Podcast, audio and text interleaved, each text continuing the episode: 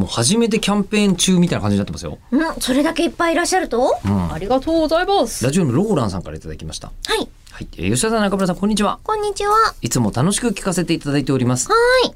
多分あんまり読んでないんですよね、ローランさん。そうですね。あの、ねツイッターとかでよく私、お名前をお見かけしていて、うん、そういう意味では、あの、初めましての感覚はないですけれども。最近はじゃあ、でも送ってきてくれたの初めてかもね。えーエリコさんに質問なのですが、あこのスタイルですよね。はいありが僕宛とうございますてにこう、エリコさんへの質問を送った方がいい。うんうんえー初対面の人と仲良くなるコツは何かございますでしょうか？え？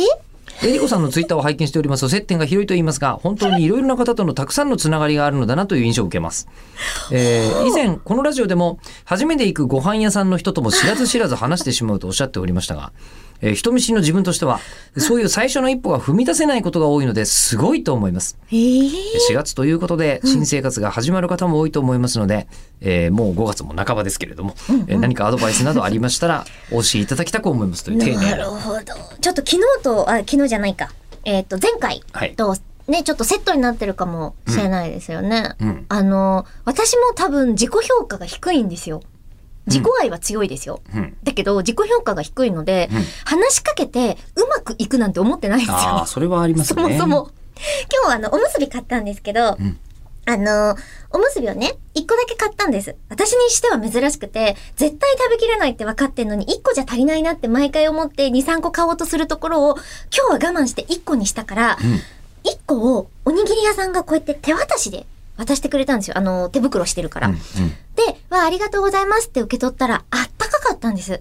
でも私、おむすびって、もう握ってこうやって置いてあるやつって、あの、コンビニとかもそうですけど、あったかいことってあんまりなかったから、うんうんあ、あったかいって思って、その自分の感情をそのまま、あ、あったかいですねって言ったんですけど、全然無視されたんですよ。あれ俺ちょっと待って今いい話になると思って聞いてたんですけどねいい話じゃないのもし、もしもですよ、はいはい。これが、あったかいですねって言った時に、あ、今握りたてなんですよとか返してくれたら会話になるだけで、特別なスープを。